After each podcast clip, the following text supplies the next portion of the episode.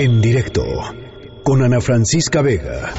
Cubanos se saltaron el portón y los centroamericanos aquí no nos están atendiendo y a ellos sí que los están atendiendo. Ella señora embarazada desde las 3, 4 de la mañana y ellos se saltaron ese portón y por ellos no nos están atendiendo por su desmadre que hicieron.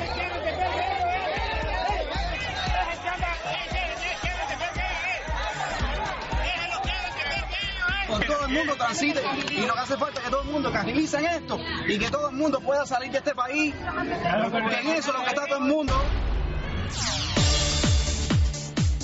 En la línea de en directo, Tonatiu Guillén, comisionado del Instituto Nacional de Migración. Tonatiu, ¿cómo estás? Muy buenas tardes. ¿Qué tal, Ana Francisca? Un gusto en saludarte. Igualmente, eh, bueno, primero decir que ya reabrió la Oficina de Regulación Migratoria ahí en Tapachula, Chiapas, ¿no? Correcto. Mira, me, gustaría aclarar que a pesar de que esa oficina la teníamos eh, cerrada y en reparaciones, porque fue dañada hace algunas semanas, eh, los servicios migratorios del instituto en el estado de Chiapas continuaron. O sea, no, no, no es que se haya cancelado toda la función de servicios migratorios, solo esa oficina que efectivamente pues tiene una demanda alta, pero sí se abrieron alternativas en otras ciudades del estado. Entonces sí, sí seguimos en esos días trabajando eh, la gestión migratoria, Ana Francisca. ¿Cómo, eh, cuántos eh, migrantes está atendiendo en estos momentos la, la estación migratoria siglo XXI, que es en donde se han originado más problemas con los migrantes fugados, en fin? No, sí, sí ha sido una problemática difícil. Eh, lo reconozco que en especial la comunidad cubana y algunos grupos dentro de ello, no lo quiero generalizar, eh, sí, sí tuvieron conductas pues difíciles de gestión y de administración en la en la estación porque son personas que entraron de manera irregular a México eh, son parte de un proceso migratorio y y la verdad también es que fueron pues me parece que engañados por por tramitadores o abogados de la región que les dijeron que podían continuar con una práctica que es la que queremos erradicar, que es la de la de pensar que el instituto y sus oficinas en Chiapas daban lo que ellos llamaban entre comillas salvoconductos. ¿Por qué no por qué no son eh, en el en el propio comunicado que ustedes emiten dicen que las personas originarias de Cuba no cuentan con los requisitos para obtener la tarjeta de visitante por razones humanitarias? ¿Por qué?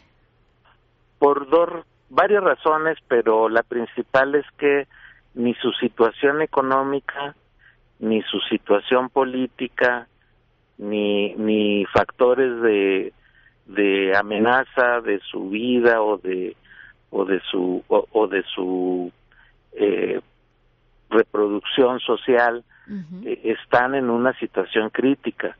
O sea no no no no cumplirían los estándares no solo mexicanos sino internacionales de alguien que requiere protección de un estado o de otro estado como sería la situación que, que justifica en la legislación mexicana la, la tarjeta de visitante por razones humanitarias. Lo, eh, lo, lo que sucedía antes, Ana Francisca, es que llegaban a solicitar este trámite eh, a través de abogados y tramitadores, que lo, subrayo, que, que, que, forman parte de este entramado que se enredó demasiado, eh, y dos horas después lo cancelaban y entonces el instituto emitía un oficio de salida del país, le decía que no calificaban y tenían que irse del país. y, y eso eso era lo que ellos llamaban salvoconducto. O sea, esta era una irregularidad. Ahora, Nunca debimos haber hecho eso. Ahora, sí pasamos de una situación ah, de, de hace unos meses cuando las primeras caravanas que llegaron a, a México una situación en donde les eh, se les ofrecía pues no nada más este pase humanitario a, todos los migrantes que llegaban sin restricción de nacionalidad, incluso se les prestaban hasta camiones por parte de los gobernadores, en fin, algunos alcaldes. ¿Cómo pasamos de eso a lo que hemos estado viendo en los últimos días en, claro, en, las estaciones son nacionalidades distintas. En, en, en, sobre todo en, Ciudad Hidalgo, en el mes de enero, tuvimos efectivamente una emergencia y una situación de, de atención en donde las personas no tenían ni lo más elemental, en, en el sentido hasta de su alimentación y de, y de cómo, cómo eh, reproducirse en el sentido más vital de la palabra, y ahí sí intervenimos de esa manera.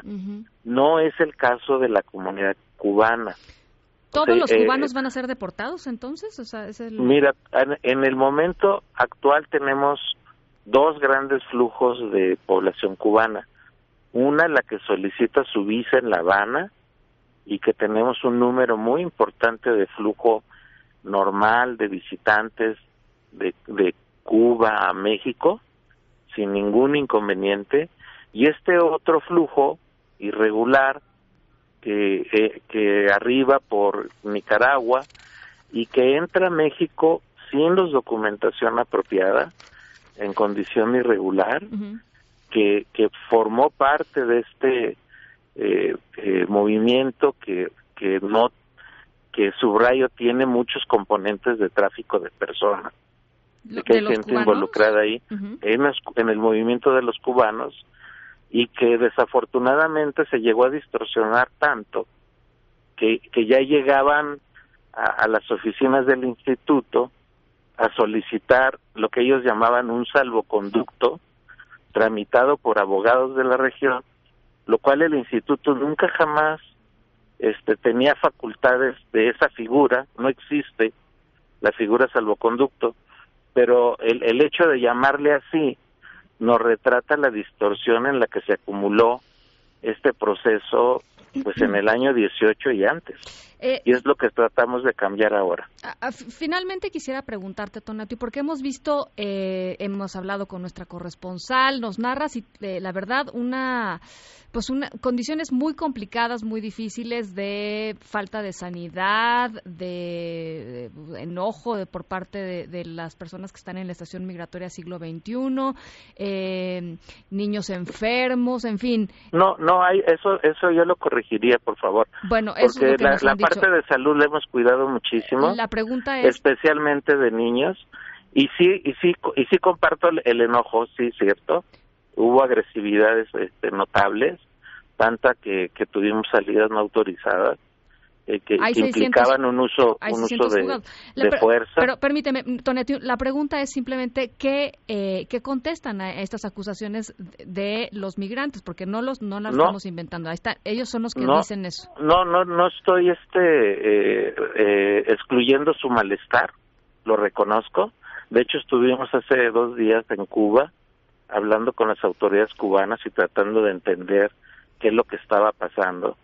Pero es, es un grupo de personas que viene de Cuba, que ya nos explicaron, muchos de ellos pues con familiares en Estados Unidos, eh, muchos de ellos también este, venden sus propiedades en Cuba, hacen todo un movimiento de estas características, eh, con una parte de su tránsito, una parte con engaño de que pueden llegar a México y hacer lo que ellos llamaban el salvoconducto y eh, en Cuba nos explicaban que eso debe ser parte de, de su pues de su sensación de, de, frustración tan profunda que yo comprendo perfectamente pero el rol del del de la, del, del flujo migratorio con estas características pues en cualquier país Ana Francisca que tengan la necesidad de una visa, pues es una situación irregular.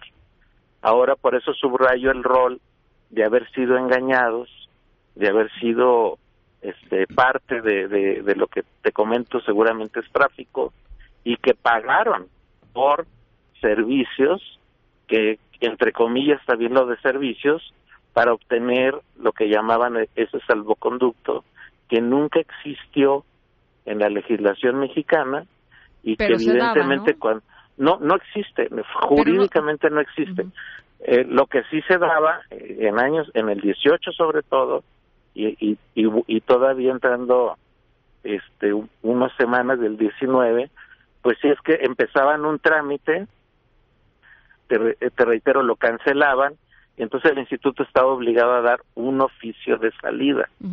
Y ese oficio es el que les permitía eh, circular por el país. Pero reitero, todo eso era una irregularidad. Nunca debimos haber hecho ese tipo de procedimiento y efectivamente se aprovechó alguna laguna normativa del instituto que se convirtió pues en un en la situación que estamos viendo y lo entiendo eh lo entiendo que que en, desde la perspectiva de estas personas pues sí existe una frustración eh, grande pues pero también hay que reivindicar que que hay normas y que hay una una legislación migratoria en el país. Un poco la, la sensación que que, tienen los migrantes que hemos replicado aquí y en otros medios de comunicación es que eh, no saben, por ejemplo, a, qué tienen derecho, no saben si se están formando en unas colas eternas, a la hora de la hora salen los ah, funcionarios del Instituto Nacional de Migración ah, con muy poca información de lo que los migrantes van a recibir ahí o pueden recibir ahí. No, perdón, eso también me, gustaría corregirlo. Ayer que se abrió la, la oficina, se ofrecieron más de 460 atenciones y cada una con toda claridad de manera personal se explicó cuál era la situación. Bueno, pues, hoy hoy fueron otro número igual de, de servicios y nuevamente se explicó con claridad cuáles eran las posibilidades. Lo que yo lamento es que estas personas hayan sido engañadas y que tengan esa expectativa creada falsamente pero la, la, disyuntiva para el Estado y para la normatividad mexicana es si la vamos a cumplir o no. Entonces, desde la perspectiva de lo que debemos hacer y estamos obligados a hacer, es lo que, lo que estamos haciendo ahora, que es informar con claridad cuáles son las posibilidades que efectivamente hay.